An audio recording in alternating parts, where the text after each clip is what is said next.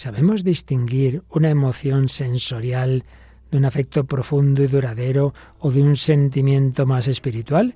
Seguimos hablando de la afectividad. ¿Nos acompañas?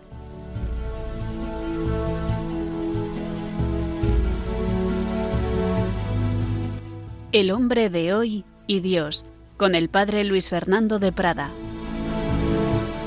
Un cordialísimo saludo, muy querida familia de Radio María, en este final del mes de mayo, mes de María, mes de ese corazón lleno de amor de Dios y del prójimo, que tiene un afecto hondo y profundo de amor a Dios, de amor al prójimo y de amor a cada uno de nosotros. La Virgen María, un corazón lleno de la gracia de Dios, la imagen, claro, siempre limitado y como criatura del corazón infinito de Dios. En ese corazón, desde nuestro corazón humano pequeño, tantas veces herido, queremos seguir profundizando.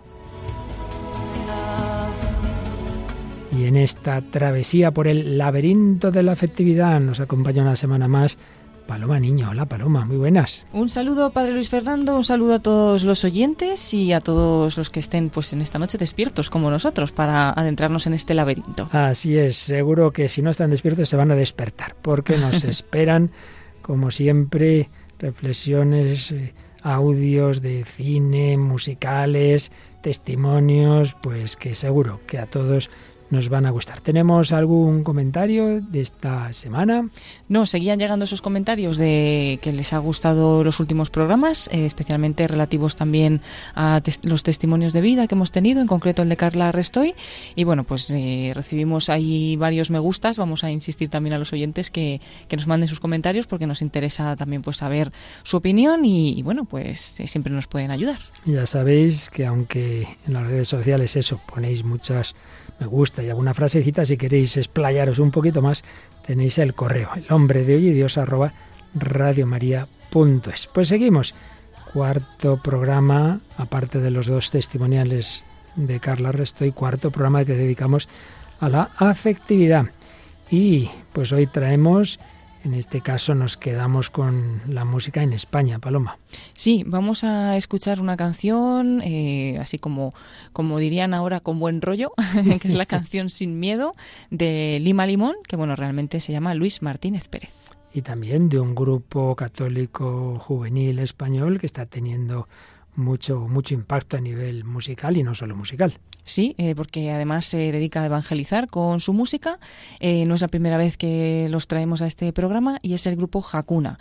En concreto escucharemos la canción En lo hondo. En lo hondo, porque no hay que quedarse en lo superficial, ya lo estamos diciendo. Y bueno, escucharemos algún fragmento que quizás se quede en lo superficial y iremos desgranando en otros programas de una película muy larga. Pero bueno, como siempre decimos, no es que recomendemos toda la película, pero nos va a hacer pensar. Sí, se trata de la película Conoces a Joe Black, que es del año 1998. Y a quien sí que hemos conocido es a Alisa Jordan de Malta, una joven que antes miraba con mucho recelo a la religión y ahora ¿qué, qué ha hecho?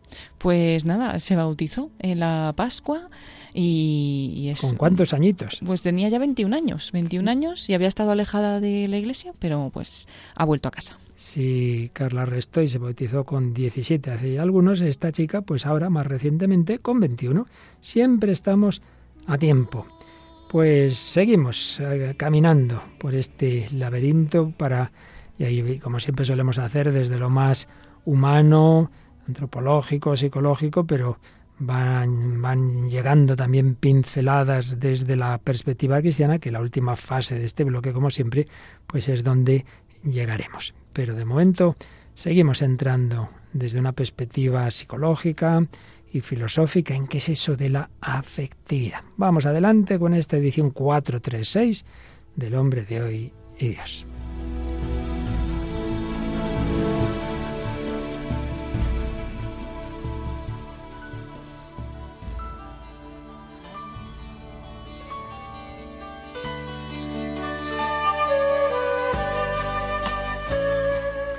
Bueno, pues recordaréis que en este bloque sobre la afectividad, que bueno, en buena parte ya también muchos de sus aspectos habían salido en momentos anteriores, pero ahora estamos intentando ir despacito, paso a paso, sobre todo este complejo tema.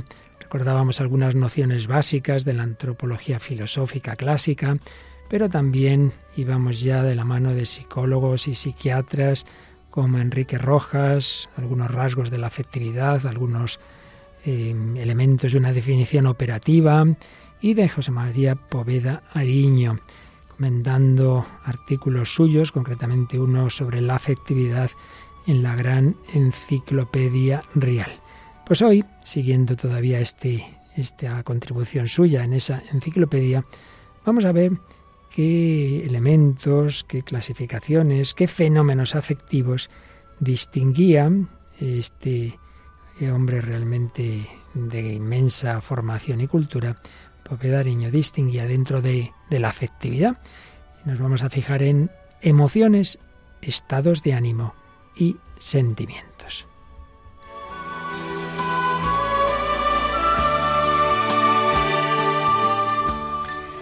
Las emociones. Las emociones, en esto es de las pocas cosas que en este terreno suelen coincidir casi todos los que han tratado de la afectividad, es mm, aquellas que, que se caracterizan ante todo por su gran vinculación con lo físico. Tienen un correlato fisiológico. También se habla de la intervención habitual de un estímulo sensorial exterior, pero sobre todo, como digo, ese correlato fisiológico y que suponen una perturbación brusca de la vida psíquica y fisiológica, tanto que a veces pueden llegar a una perturbación grave, grave, del psiquismo superior y de las propias funciones orgánicas. Como bien sabemos, una emoción muy fuerte puede incluso llevar a la muerte.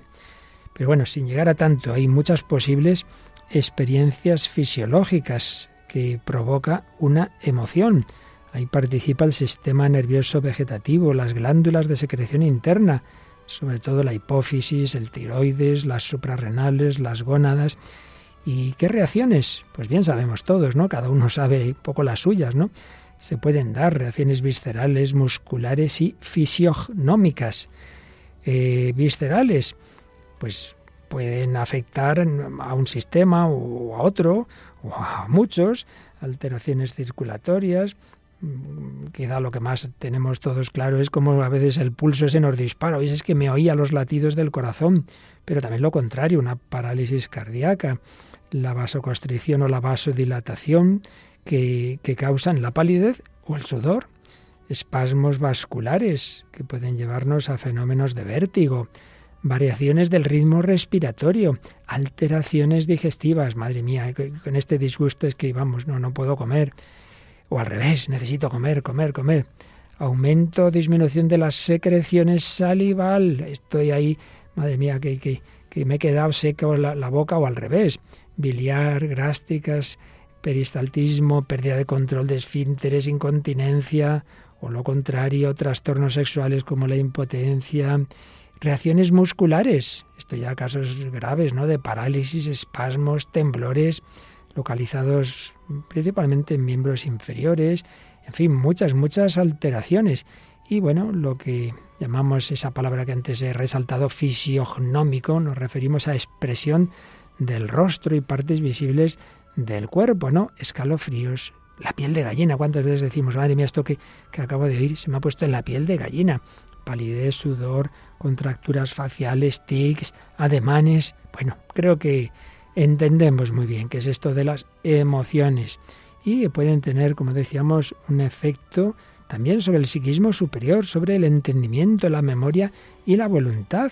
Uno se puede quedar ahí como parado y es que se me han ido todas las ideas de la cabeza. Esto sobre todo a los pobres estudiantes les pasa a veces en pleno examen. Bueno, pues otro fenómeno afectivo del que hablaba Povedariño es el estado de ánimo, pero aquí él distinguía dos palabras dentro del estado de ánimo y dentro de que no es nada fácil una distinción eh, taxativa. Ánimo, en general, ánimo y estado o estados de ánimo. El ánimo, el ingrediente básico de, la función afectiva normal. El ánimo, ingrediente, mm, digamos, del impulso básico la intensidad del impulso básico, energía anímica, hoy estoy con ánimo, hoy estoy fuerte, eh, la vitalidad, podríamos decir, la gana, la desgana primordial, el ánimo y el estado de ánimo, que ya son modalidades, modalidades de expresión de ese ánimo que ahora enseguida pondremos algunos ejemplos. El ánimo. Hoy, ¿qué tal estás? Hoy, hoy estoy de muy mal ánimo. Y hay oscilaciones, ¿verdad? De ese ánimo, dentro de que estamos hablando de algo, pues claro, normalmente de bastante más duración y estabilidad que lo anterior, que las emociones. Pero aún así, el hombre que no es precisamente Dios ni, ni el ángel, pues tiene ese carácter fluctuante y polar. Y hay personas que cambian bastante, por ejemplo, de la mañana a la noche, según las estaciones del año, ¿verdad?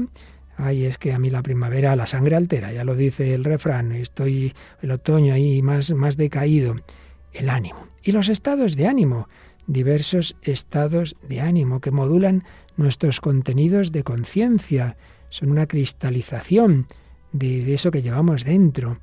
E implica una cierta pasividad del sujeto.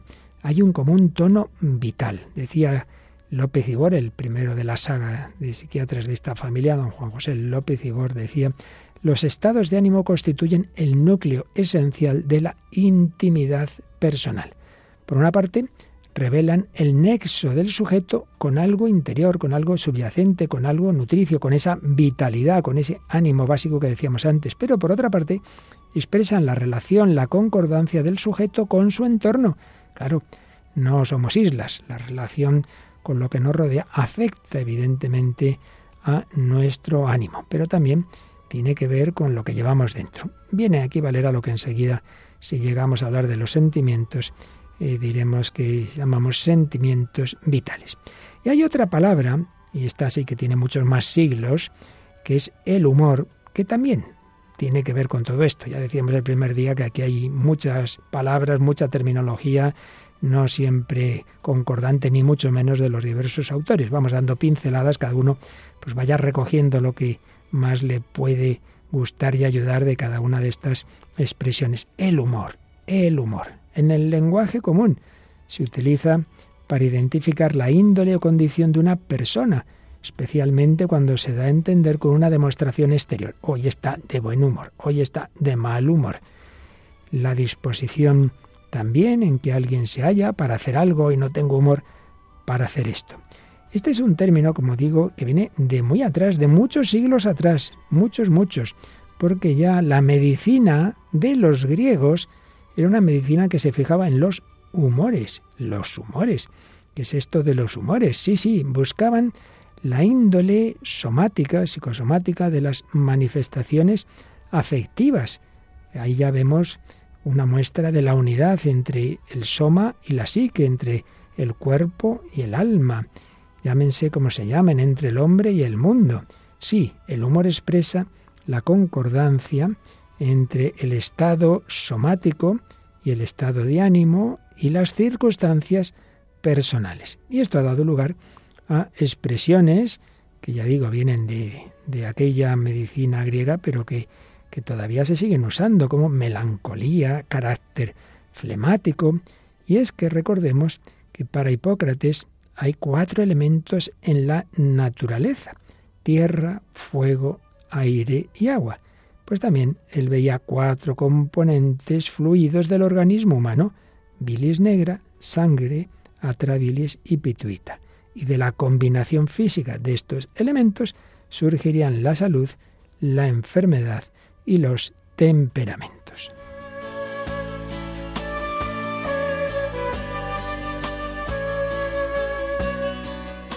Bien, y finalmente, después de haber hablado de emociones, de ánimo y estados de ánimo, Povedariño hablaba de sentimientos, de lo que hablaremos mucho en siguientes programas, pero por lo menos vamos a enumerar la clasificación de sentimientos que hacía este autor, que yo creo que ya nos puede ir dando mucha luz para darnos cuenta de que hay muchos estratos, como veis, en nuestra afectividad, desde algo que prácticamente es una sensación corporal hasta sentimientos espirituales de los que nos hablan los místicos.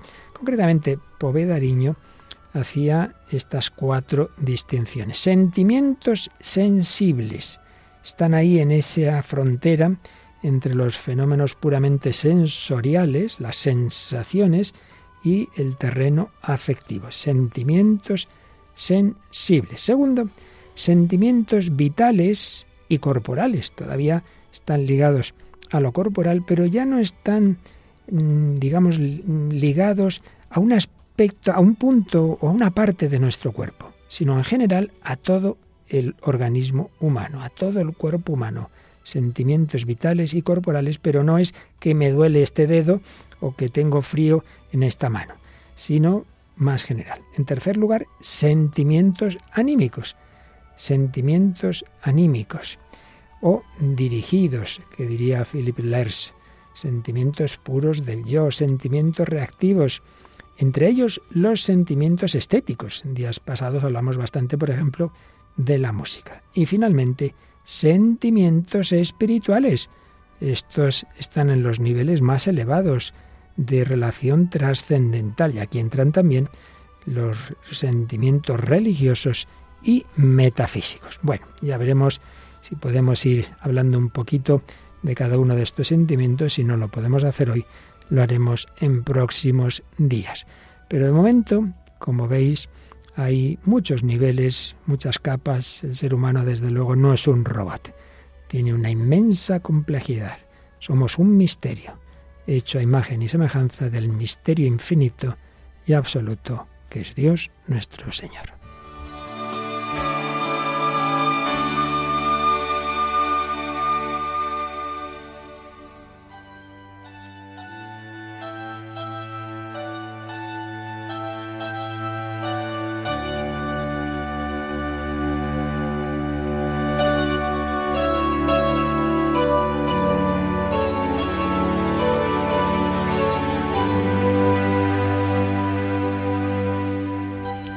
Seguimos en Radio María, en El Hombre de Hoy y Dios, Paloma Niño y que nos habla, Padre Luis Fernando de Prada, intentando entrar un poco, hacer un poco de luz en este gran laberinto no fácil de la afectividad, lo cual, bueno, en el fondo es señal, como apuntábamos, de la gran riqueza de la persona humana.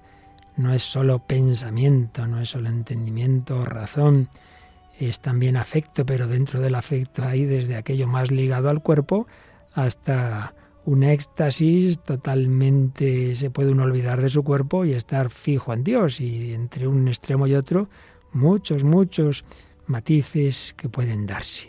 Digamos algo más de lo que señalábamos de Povedariño. Decíamos que dentro de los sentimientos en primer lugar hablaba de los sentimientos sensibles. Todavía muy unidos a la sensación, pero creo que podemos distinguir entre la pura sensación visual, estoy viendo esto, o del tacto de un objeto, de un sentimiento de, alegría por mira lo que he visto, o mira a esa persona que he visto. Una cosa es que la he visto y otra cosa es la alegría de ver a esa persona, o qué paisaje estoy viendo y eso me lleva, me da al final pues una paz interior.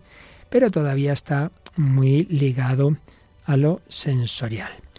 Estos sentimientos sensibles o sensoriales revelan la existencia de fenómenos psíquicos en los que la proximidad a la corporalidad permite distinguirlos del resto de la vida anímica. Y es que, claro, aquí tendríamos, mm, por ejemplo, el dolor, el hambre y la sed tienen una característica, igual la localización están siempre más o menos localizados, más o menos. Pero sí, sí, me duele aquí y tengo hambre, pues no tengo hambre en los oídos, evidentemente, o tengo sed. Entonces, bueno, un aspecto, ¿no? Una característica de estos sentimientos sensibles, todavía muy cercanos a lo corporal, es su localización. En segundo lugar, bueno, pues que hay algún signo, alguna indicación de que algo físico se encuentra alterado hay algo que no debe estar funcionando muy bien. Hay algo físico aquí que me da una señal de aviso. Tercera característica, su carácter puntual y transitorio. Mira, ya se me ha pasado enseguida, en cuanto he comido, se me ha pasado el hambre, se me ha pasado la sed. Y se olvida tan pronto como desaparece. Por tanto, este sentimiento sensible refleja una situación exclusivamente actual. Y todavía en relación con relativa, menos, pero todavía con el cuerpo, el segundo tipo de fenómeno afectivo de que hablaba Poveda Ariño es el de sentimientos que llamaba el vitales y corporales. Aquí ya no hay esa localización en tal parte del cuerpo, sino que es la corporalidad en su conjunto, un sentimiento de salud o de enfermedad, de ligereza o de cansancio, bienestar o malestar, pues afecta a todo el organismo, el estado global del eh, organismo. Pero lo que sí que siguen teniendo es una gran temporalidad. Muestran el carácter fluente de la vida misma como sucesión llena de sentido. El pasado y el futuro operan dinámicamente en cada momento. Y gracias a estos sentimientos vitales, ni la memoria es una simple representación de figuras, ni el futuro una serie de imágenes inertes, sino algo que modula las vivencias del presente. De ahí la capacidad de estos sentimientos de evocar y de presentir, capacidad evocadora y de presentimiento. El gran fenomenólogo Scheller, Max Scheller, decía, en el sentimiento vital sentimos nuestra vida misma, es decir, nos es dado en ese sentimiento algo, el ascenso o la decadencia de la vida, su enfermedad o salud, su peligro y su porvenir. Esta continuidad variable de la existencia es sentida vitalmente, tanto como humor, talante o estado de ánimo fundamental, como también a modo de relación con el entorno. Ya decíamos antes que esto de los sentimientos vitales o corporales viene a ser equivalente a los estados de ánimo. Así es como un paisaje puede afectarnos, como una persona puede resultarnos simpática o antipática, atraernos o repelernos, como una situación puede ser comprendida empáticamente, mostrando ventajas o inconvenientes, cuyo sentido intelectual pues lo veremos normalmente más tarde. En su valor de anticipación significativa reside el sentido y la importancia de estos sentimientos vitales. Son reflexiones de Poveda Ariño. Pero antes de seguir, Paloma, pues vamos a ver algún sentimiento en la música contemporánea. Hay uno que no nos gusta a nadie, ¿verdad? Que es el miedo, bueno, pues hay una canción que se llama, bueno, hay varias que se llaman Sin Miedo, pero hoy nos traes una de un joven español. Pues sí, además, eh, no tengáis miedo es una de las palabras que más dijo Jesús, ¿no? Ciertamente, no tengáis miedo. Y, y, los ángeles en la resurrección y San Juan Pablo II, no tengáis miedo. Pues también lo decimos nosotros y también lo dice esta canción, que se llama así Sin Miedo. Es una canción, eh, el grupo se llama Lima Limón, pero realmente está formado por Luis Martínez Pérez, más conocido por Luisete, es un joven que ha comenzado a destacar en la música después de dos canciones, de Bikini a rayas y de esta canción Sin Miedo que vamos a escuchar hoy. Y bueno, pues son dos temas que los dos han creado dinamismo, eh, lo que diríamos buen rollo, y han gustado mucho. Estuvo viviendo de pequeño en la, la Antejuela, que es donde creció, pero sobre todo pues dice que se siente que es de Osuna, porque es donde vivió especialmente, y también recuerda sus etapas en Sevilla y en Madrid. Y bueno, dice que este proyecto de Lima Limón es una parte de él que siempre ha estado ahí, que es la parte más creativa, la más natural, la que no tiene miedo, la que sueña y que desde siempre ha cantado, aunque piensa que no se destaca mucho por eso, pero cree que puede aportar sentimientos y mucho buen rollo. Y en esta canción eh, especialmente lo que quiere es agradecer y eh, mostrar que está agradecido por todo lo que tiene. Y dice que especialmente es eh, a su familia, a sus amigos, a la gente que siempre está a su lado, a la gente que le quiere. Me siento agradecido cada día y dice que también agradece a la buena gente que sea buena gente. Pues esta canción vamos a escuchar de Luis Martínez Pérez, Lima Limón que se llama Sin Miedo. No pido las cuentas a mis enemigos, con entender ya tienen bastante castigo, así ahorro fuerzas para mis amigos. Yo sé que de primera desde afuera puedo parecer andar perdido y que lo que haga carezca sentido. Solo mis experiencias marcan mi camino. No sigo mi cabeza, sigo mi eso Yo no paro cuando salgo, cuando bailo, cuando estoy contigo. Por eso pido más de lo que he conseguido. Por eso no me canso y ya no suspiro. Por eso a cada rato me siento más vivo. Por eso voy sin miedo. Y en el buen rollo siempre me mantengo. Agradecido por todo lo que tengo. Por todo esto que voy consiguiendo. Por eso voy sin miedo. En el buen rollo siempre me mantengo. Agradecido por todo lo que tengo, por todo esto que voy consiguiendo.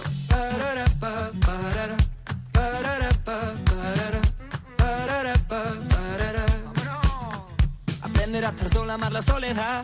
Estar con uno mismo es ir más allá. Cambiar todo el rencor por oportunidad. Ponerte tú las alas y echar a volar yo me nutro de quien sume, quien me resta, no es que no me duela. Prefiero eso de girar la manivela. Que me deje entrar el sol que hay afuera. Es quien me sepa amar a esta mi manera. Por eso voy sin miedo. Y en el buen rollo siempre me mantengo. Agradecido por todo lo que tengo. Por todo esto que voy consiguiendo. Por eso voy sin miedo. Y en el buen rollo siempre me mantengo. Agradecido por todo lo que tengo. Por todo esto que voy consiguiendo. Por eso yo no quiero que pare. Que cuando tu amigo diga, oye, vente para la calle. Que tú te vengas arriba y todo lo demás al carajo. Que los problemas no sean por los que vuelas tan bajo. Yo lo que quiero es que sueñes, que te digo igual que piensas diferente. Que vamos todos juntos, va más gente. Y si no se viene nadie, está mi gente. ¿Qué? Por eso voy sin miedo. Y en el buen rollo siempre me mantengo. Agradecido por todo lo que tengo. Por todo esto que voy consiguiendo. Por eso voy sin miedo. Y en el buen rollo siempre me mantengo. Agradecido por todo lo que tengo. Por todo esto que voy consiguiendo. Por eso voy sin miedo. Sin miedo. Sin miedo.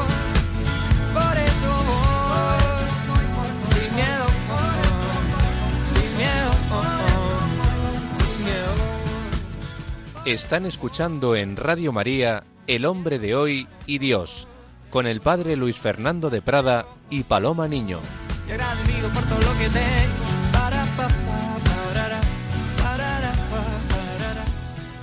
En esta canción, Sin Miedo, de este joven Luisete con ese nombre comercial de Lima Limón. ¿En qué te has fijado, Paloma, de esta canción Sin Miedo? Bueno, es como muy motivadora, ¿no? Y bueno, pues por destaca- destacar alguna cosa, dice cosas que están bastante bonitas, Mm. ¿no? Dice, me quedo con lo que me suma, no con lo que me resta, es como que se va fijando en las cosas buenas, ¿no? También al inicio dice eh, algo relacionado como, no voy a perder el tiempo en tener que estar discutiendo pues con mis enemigos, ¿no? O algo así, o en entrar en tener enemigos, sino que me voy a centrar más en mis amigos, ¿no? Como buscar esa parte buena. Pues yo ahí, en- partiendo de lo que dices, diría que en efecto, yo no sé hasta qué punto se da cuenta quién, quién lo ha compuesto, pero desde luego, muy interesante el hecho de que el decir un sentimiento, en este caso, no tener miedo, debe tener un componente, tiene que decir una base real, digámoslo así. Y la base es que en la realidad hay cosas buenas, como bien dices, hay enemigos, hombre, pero hay amigos. Entonces voy a fijarme en todo lo que tengo. Y esto nos pasa mucho. ¿Por qué estás mal? No, es que he suspendido. Me ha pasado. Bueno, sí, sí, pero también te han pasado otras cosas buenas, ¿no? Es que me falta esto y tienes mucho más. Pero nos pasa eso, que vemos los puntos negros de la hoja blanca y no ves toda la hoja blanca. Agradecido por todo lo que tengo. Y eso es algo real. El sentimiento tiene un fundamento. Si tienes muchas cosas buenas y mucha gente buena, ¿por qué solo repercute en tu sentimiento lo que falta? Hombre, eso no es objetivo, ¿verdad? Es muy interesante, la verdad. Sí, sí, por eso que los problemas también dice no sean los que te, te- te hunden, ¿no? No, no, hombre, fíjate en tantas cosas y bueno, lo podemos traducir el lenguaje popular de, de, de ese buen rollo, pues, pues eso, en una estabilidad, de vivir con paz, con serenidad, aunque haya problemas, que los hay, pero hay más motivos. Yo recuerdo una vez una chica, una situación familiar difícil, y le, y le pregunté a ella y a su hermanita, bueno, pero vosotras estáis alegres, tristes, decía, tenemos más motivos de alegría que de tristeza. Buena respuesta, tenían motivos de tristeza, sí, pero más de alegría. Y Sí. a veces es fácil quedarse en los motivos de tristeza. Así porque es. como que nos cegamos un poco con eso y no vemos más allá. Entonces es un buen ejercicio, ¿no? En pensar bien Muy bueno. eh, qué tenemos cada uno y qué tenemos que agradecer. Y en efecto, esa actitud del agradecimiento es fundamental, fundamental, psicológica y espiritualmente. A fin de cuentas es la actitud de la Virgen María en el Magnificat. Proclama mi alma la grandeza del Señor, se alegra mi espíritu en Dios, mi Salvador, porque su misericordia, porque no se olvida de los pobres, etcétera, etcétera, etcétera. Y Jesús, te doy gracias, Padre, te doy gracias por, por todo lo que revelas a los pobres y sencillos. Bueno, pues seguimos caminando por este laberinto de la afectividad, pero vamos recogiendo pinceladas, que seamos, eh, tenga en nuestro sentimiento una base lo más objetiva posible.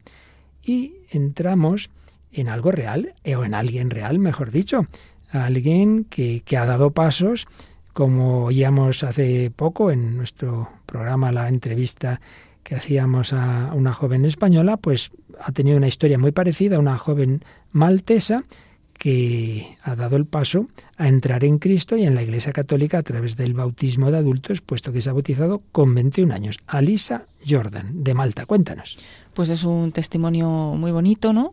Y ha cambiado totalmente a Lisa. Ella pensaba que la fe oprimía y su conclusión ahora es que lo que realmente ha visto es que la fe le da libertad, ¿no?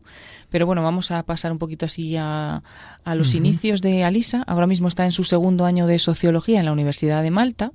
Ella llegó desde Rusia, de su Rusia natal, con su madre y su hermana eh, ya hace 10 años, más de 10 años, y su madre quería dar a sus hijas una educación europea, por eso las llevó hasta allí, le gustaba el clima y la gente de Malta, pues bueno, se fueron allí a estudiar y a Lisa la educaron como agnóstica, lejos de cualquier religión. De hecho, dice que hasta noviembre de 2021 que ella nunca había pensado en la religión. Esto es noviembre de 2021 y en enero de 2022 es cuando empezó a creer en Dios, ¿no? Después de, pues nada, haber pensado en él tres meses antes. Y dice que sí, que sí que se había dado cuenta de que durante años en su vida algo faltaba, pero que nunca había pensado que era Dios, ¿no? Dice, para mí la religión era algo para personas de mente débil, que no son muy brillantes y que eligen la salida fácil, pero me sentía en realidad muy vacía, como echando algo de menos que no sabía que era. Empecé a experimentar en mí una gran sensación de falta de sentido hasta que fue ya demasiado y entonces, en noviembre, dice, de ese año 2021, empecé a contemplar el suicidio. Nunca lo intenté, pero lo estuve planeando. Pues ante esa falta de sentido no encontraba otra salida, ¿no? Y a Lisa en esos momentos le ayudó mucho abrirse a hablar con amigos sobre sus sentimientos. Em, en vez de callarse, ¿no? Y guardarse pues eso, eso que le estaba pasando, lo habló con sus amigos y después de hablar con ellos dice que empezó a creer que Dios podía estar obrando en ella.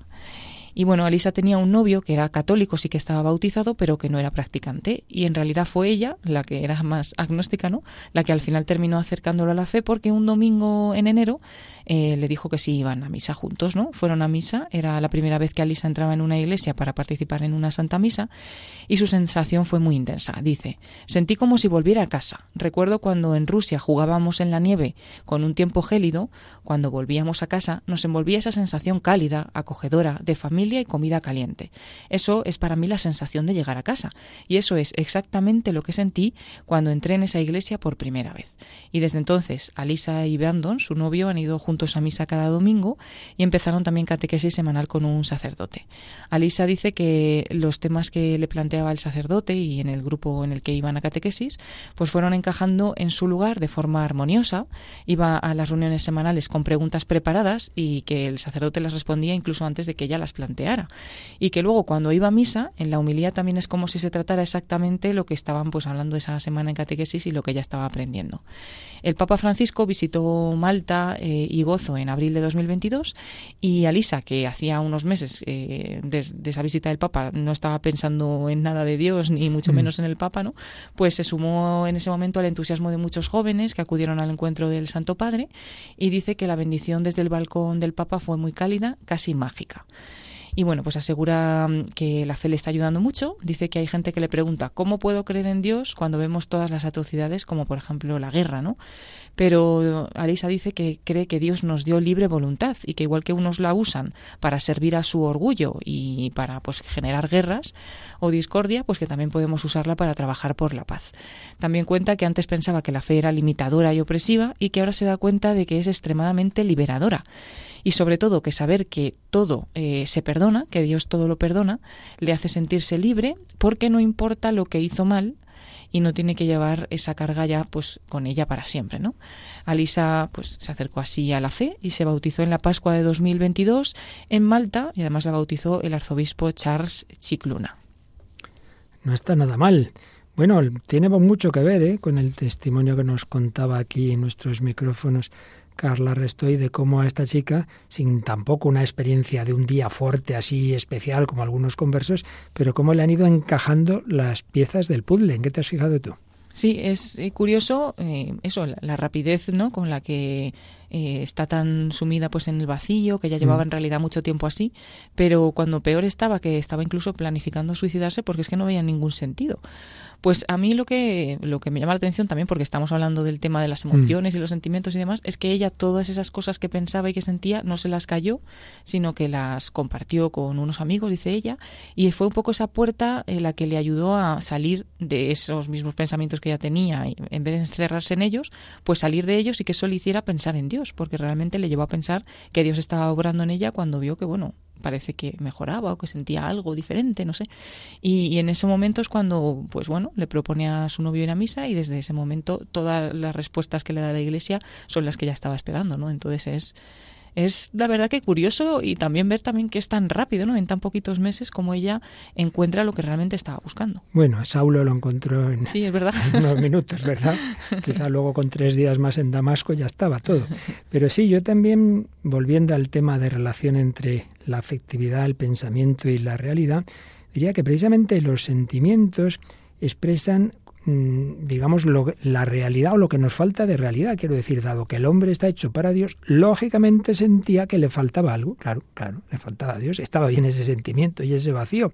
Y lógicamente también ante los problemas y dificultades, si no hay una perspectiva mayor, pues uno entra en una dinámica de desesperación. Entonces tampoco es raro que uno le vengan pensamientos suicidas. Y por el contrario, cuando te encuentras con la realidad que responde a tus preguntas. No estamos hablando de chaladuras sentimentales sensibles sin usar la razón. No, no, no. La fe católica siempre usa la razón y por eso hacía preguntas y encontraba respuestas a sus preguntas. Pero también está ese detalle que decía que se sentía en casa.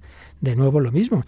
Cuando la realidad es aquella, vamos, estamos siendo instalados en la realidad en la que estamos hechos, pues lógicamente, eh, eh, si es mi casa, claro, pues me siento en casa, estoy bien. Y entonces ahora que ya está del todo, vamos, del todo, del todo en el cielo, claro, pero quiero decir que ya ha dado los pasos clave, ¿no?, de estar en la iglesia. ¿Qué experimenta? Pues que esa fe que mirada desde fuera veía como opresora, ahora le da, por un lado, perdón del pasado, fundamental. ¿Cuántos conversos lo han dicho? Lo que ninguna terapia psicológica me ha conseguido dar en mi culpabilidad, me la ha dado la, fe, la gracia, el sacramento, el bautismo, la confesión.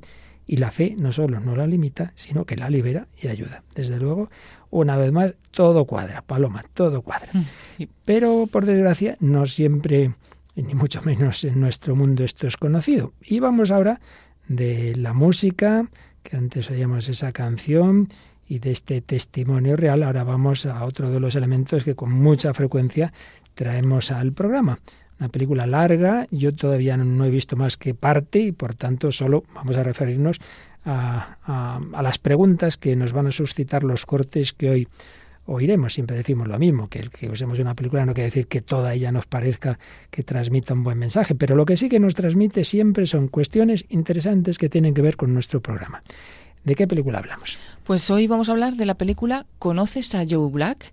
Es del año 1998 de Estados Unidos, dirigida por Martin Brest y bueno, pues un gran reparto entre los que están Brad Pitt, Anthony Hopkins y Claire Forlani y bueno, pues es eh, la historia que nos cuenta está protagonizada por William Parris, que interpreta a Anthony Hopkins y es un poderoso magnate cuya vida se ve alterada por la llegada de un enigmático joven llamado Joe Black, que está interpretado por Brad Pitt, y que se enamora a su vez de su hija, que la interpreta Claire Forlani. Y Joe, en realidad, eh, se va viendo enseguida, es la personificación de la muerte con una misión que cumplir en, en esa casa. Bueno, ya seguiremos seguramente el próximo día mm, entrando un poco más en la película, pero ahora nos vamos a fijar en dos diálogos que tienen muchísimo que ver con esto que hemos dicho de los distintos niveles de la afectividad.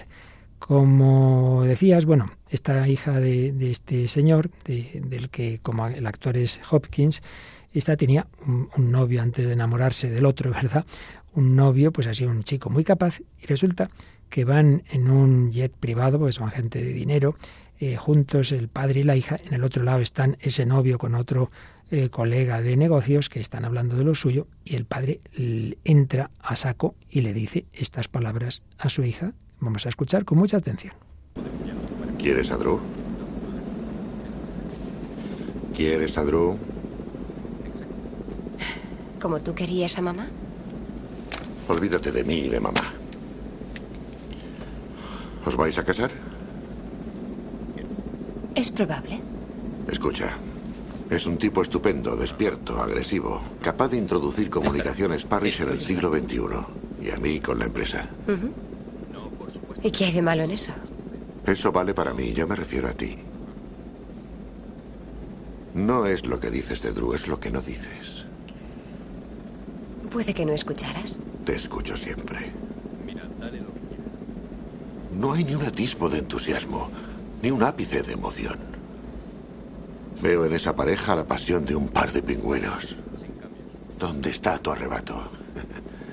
Quiero que flotes, quiero verte cantar con furia y bailar como posesa. Oh, ¿eso es todo? Sí, verte feliz hasta el delirio. O dispuesta a serlo. De acuerdo. Feliz hasta el delirio. Haré. Haré todo lo que pueda.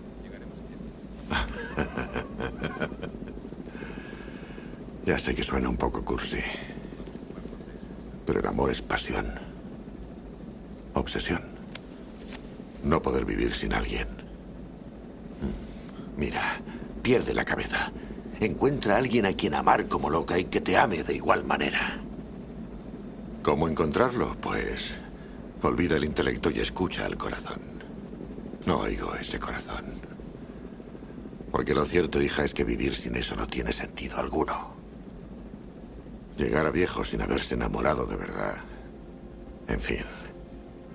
Es como no haber vivido. Tienes que intentarlo.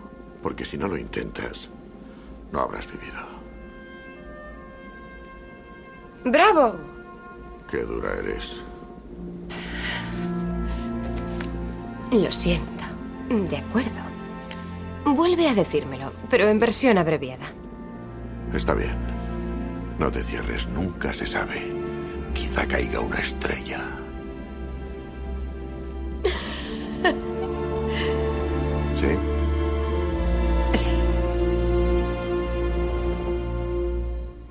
Pues un interesantísimo diálogo, casi monólogo.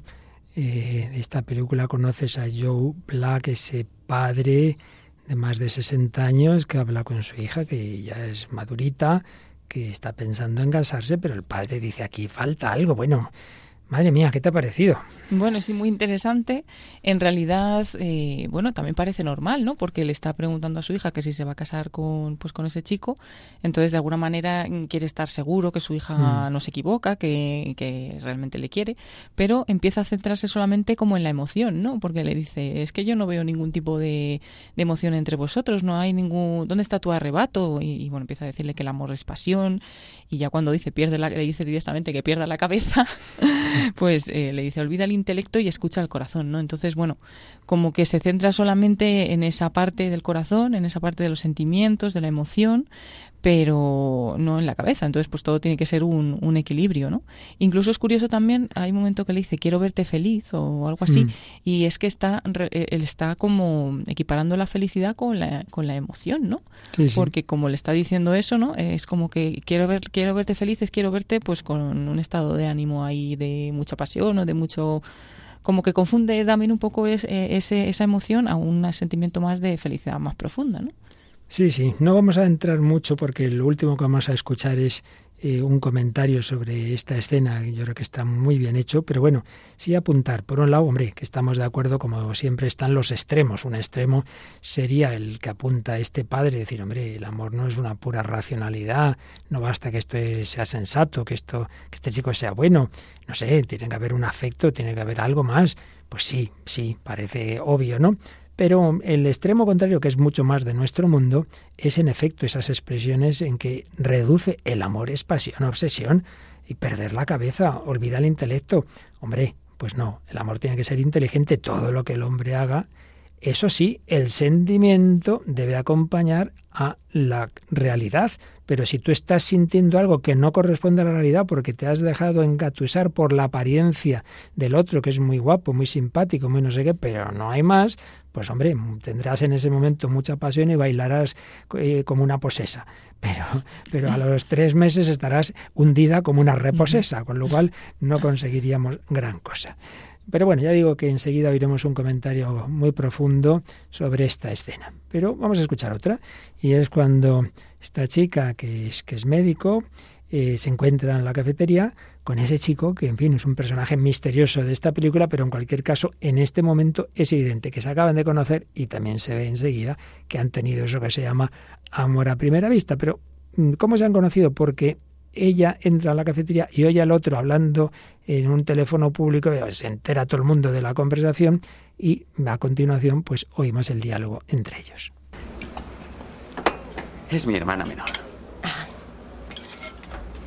Acaba de romper con su novio y quería abandonar la carrera de derecho. Oh, pues lo siento.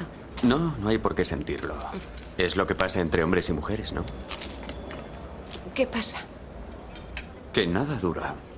Oh, estoy de acuerdo. ¿En serio? ¿Por qué? Me interesa. Era solo un modo de hablar. ¿Entiendes? Está bien. Solo te estaba tanteando. Sí, con eso de que nada dura. Así era el novio de mi hermana. No sabía lo que quería, así que siguió ligando hasta que ella lo pilló. Una novia no era suficiente. ¿Tú eres hombre de una sola mujer? Sí, así es. ¿Es verdad? Ya. De hecho, la estoy buscando. Ella Ya. podría ser tú. No te rías, soy nuevo en la ciudad, tengo un trabajo nuevo, voy a instalarme en un piso. Es como un trabajo benéfico. ¿Benéfico? Sí, O sea, para hacer el bien. exacto. ¿Y vas a hacerlo toda tu vida? Sé a qué te refieres, no está bien pagado, pero me gusta. Al final dependerá de mi futura esposa, creo. Em, quizá quiera muchos hijos, una casa más grande, comprar otro coche. La universidad no es barata, no lo sé. Vaya, renunciarías a todo por tu futura esposa. Sí, sabes, lo haría. ¿Sí? Y encantado. Porque hay que elegir, ¿sabes? Si tú y yo estuviéramos casados, eh, que no es un ejemplo. ¿entiendes? Si estuviéramos casados querría darte lo que necesitaras, cuidaríamos el uno del otro lo mejor posible. ¿Qué hay de malo en cuidar de una mujer? Ella cuida de ti. No te será fácil encontrar una mujer así hoy en día. ¿Ah, sí? ¿Eso crees? No lo sé. Quizá caiga una estrella. Quizás caiga una estrella, la misma expresión que había dicho el padre a su hija. Entonces, claro, se queda diciendo, bueno, pero esto, esto que ha sido, bueno, yo creo que hay aquí como dos, dos planteamientos muy distintos. ¿Tú en qué te has fijado? Sí, son como dos momentos diferentes, aunque es verdad que en los dos momentos él como que le quiere mostrar algo a ella, ¿no? Mm. Porque en un primer momento pues le empieza a hablar de su hermana que le ha dejado su novio y entonces él pues empieza a decir eso que ese chico no sabía lo que quería, que una mujer no era suficiente. Bueno, como que le quiere decir a esta chica que él sí que busca una mujer para, ¿no? Un- Le, le dice ella, Mm. "Es- eres un hombre para una sola mujer. Y luego en la otra vez también le está diciendo un poco eh, yo pues voy a tener que elegir entre mi trabajo y mi esposa, pues voy a elegir mi esposa porque estamos el uno para el otro y demás. Por una parte esa, como que se empieza a mostrar a, a ella con algo que le quiere mostrar como es, ¿no? Y por fijarme un poco con este tema también, pues como cuando hablaba de, mm, de su hermana y dice eso de que eso, el novio de la hermana no sabía lo que quería, ¿no? Y que una mujer no era suficiente. Pues como estamos hablando de esto de las emociones y los Mm. sentimientos, pues realmente un chico por ahí que no sabe muy bien lo que quiere, que, que no encuentra lo que quiere porque es que no sabe lo que quiere tampoco.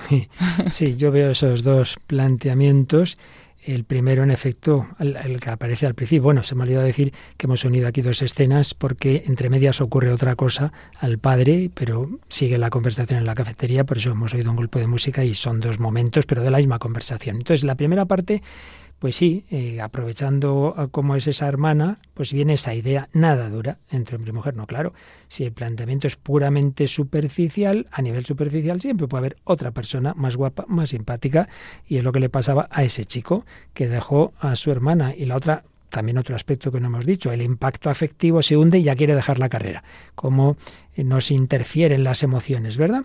Y parece que él va por ahí, no, nada dura, pero luego muestra otro planteamiento. No, no, no, yo soy hombre de una sola mujer y yo estoy dispuesto no solo a sentir, sino a hacer el bien. Un trabajo benéfico, pero incluso ese trabajo aunque me guste lo dejaría porque hay que saberse sacrificar, hay que saber renunciar, hay que saber elegir. Son Claro, ahí ya estamos hablando la voluntad más allá de un puro sentimiento, ¿verdad? Sí, es verdad. Está eh, llegando de, un, de una cosa más superficial, más superficial a algo más, más concreto. Bueno, pues vamos a terminar con el comentario que a la primera escena que hemos oído, tan interesante, eh, encontramos, existe una universidad así lo, hemos visto en, Internet, Universidad Libre Internacional de las Américas, ULIA, que tiene, podemos encontrar en su página web, eh, cortes de películas de cine, determinadas escenas, se llama este, este apartado de su web, Díselo con cine. Y ahí es donde hemos encontrado esta primera escena que oíamos antes, y el siguiente comentario, no sabemos de quién es, pero desde luego lo que dice quien aquí ahora vamos a escuchar, yo eso sí que lo firmaría totalmente. Y vemos ese equilibrio entre valorar los afectos y no dejarse llevar de un puro sentimentalismo que prescinda de la inteligencia. Un padre habla con su hija. No la ve convencida del todo con su novio. Nota que falta algo. Pasión. Hoy vivimos en una sociedad que en ocasiones prima los sentimientos hasta anular la razón el que piensa pierde, y es esa misma sociedad la que cae en la paradoja al reclamar, por momentos, que falta pasión. Ahora bien, paradojas aparte, tenemos que afirmar antes de nada que los sentimientos son un gran bien. Quienes no tienen sentimientos no tienen rostro, sino máscara. Su apariencia entonces es demasiado artificial e instrumental. Uno puede parecer aislado, triste o ilusionado, pero en realidad no lo está. De ahí la afirmación de Hamlet cuando su madre le dice que parece triste. Yo no sé parecer madre, le responde el príncipe de Dinamarca. En cambio, quienes poseen unos sentimientos vivos, intensos y bien ordenados atraen. Quien llora espontáneamente cuando debe llorar y ríe cuando naturalmente debe reír, o se enfada cuando debe enfadarse, no le alabamos por tener un especial control de su cuerpo, sino porque a través de él se encuentra bien instalado en la realidad. Cristo llora por la muerte de su amigo Lázaro, al igual que ante Jerusalén. Se turba de un modo especial ante la traición de uno de sus íntimos, Judas. Se compadece al ver las multitudes maltratadas y abatidas como ovejas que no tienen pastor. Se prenda del alma de aquel joven que cumplía los mandamientos y desea ardientemente que llegue el momento de poder comer la última Pascua con los suyos. Es decir, Jesús es profundamente humano. No permanece frío y distante ante nuestras desgracias, no finge, no actúa, es amigo de sus amigos, posee un corazón de carne como el tuyo, como el mío, que se estremece, se conmueve y llora. Sus sentimientos son genuinos, auténticos, corresponden a la realidad más verdadera de las cosas, a quien es hombre perfecto, pero están anclados en eso, en la verdadera realidad. No fluctúan por el número de links, por el hecho de que tu equipo de fútbol haya ganado la Champions, ni porque haga buen tiempo o sea fiesta. Los sentimientos de Jesús fluctúan según la voluntad de su Padre. Por eso, si queremos tener sus mismos sentimientos, deberíamos encauzar los nuestros para que den respuesta adecuada a la realidad con la que se relacionan y de esa manera sean expresión fiel de alguien que se encuentra bien situado en el mundo.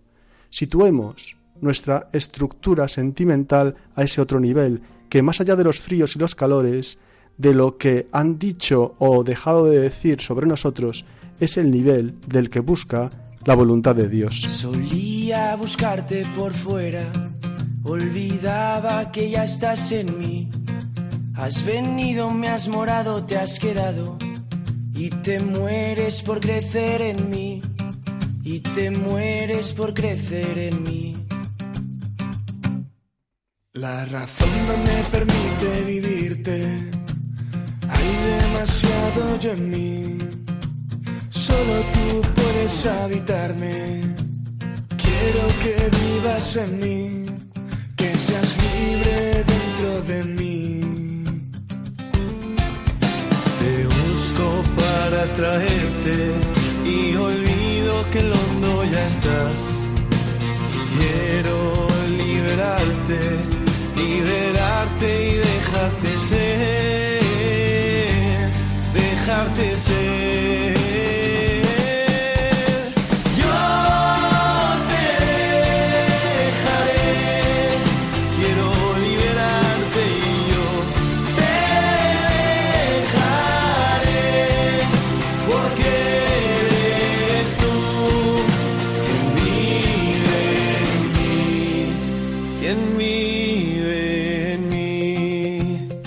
Vivamos en esa profundidad, nos encontraremos con el Dios que vive en nosotros y entonces se armonizará toda nuestra psicología. Sí, los sentimientos son un bien, no se trata de no sentir, se trata de sentir conforme a la realidad más profunda, no a lo superficial, no a lo variable, no a lo que fluctúa, no a lo que depende de tantas circunstancias, pero sí, el afecto, el sentimiento, la expresión. Cristo no es frío, Cristo no finge, tiene corazón de carne, llora, se turba, compadece, ama, desea y te busca a ti y a mí. Tiene deseo de nuestro amor, Dios tiene sed de nuestro amor. Aprendamos del el amor verdadero, el afecto verdadero, el sentimiento que expresa la verdad más honda de nuestro ser.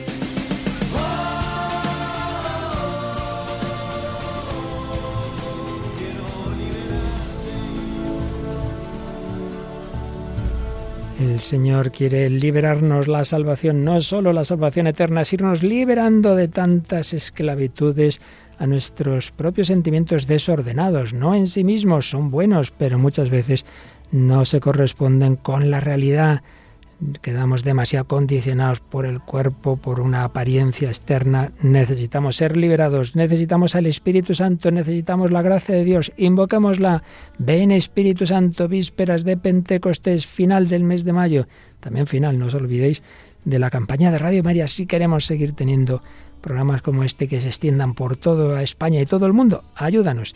Y ayúdanos también con tus comentarios. Rápidamente que se nos va el tiempo, Paloma, ¿cómo pueden nuestros oyentes comunicarse? Pues pueden hacer sus comentarios a través de la página de Facebook buscando El hombre de hoy y Dios o también en el Facebook de Radio María España. Y para un comentario más largo o un testimonio, pues pueden mandarlo al correo El hombre de hoy y Dios arroba radiomaria.es. Las dos cosas con el nombre del programa, así que sin pérdida. Sin pérdida. Ya sabéis que todos los programas anteriores en nuestro podcast, en nuestra página web radiomaria.es es. Y ahora llega música muy profunda, música de Dios, con el padre Eusebio Guendano, aquí en Radio María España, en todas las demás Radio María del mundo, muchos programas que transmiten la verdad, que es la belleza, que es el amor.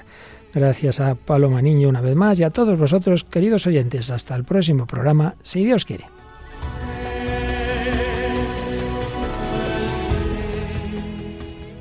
Así concluye el hombre de hoy y Dios, un programa dirigido en Radio María por el Padre Luis Fernando de Prada.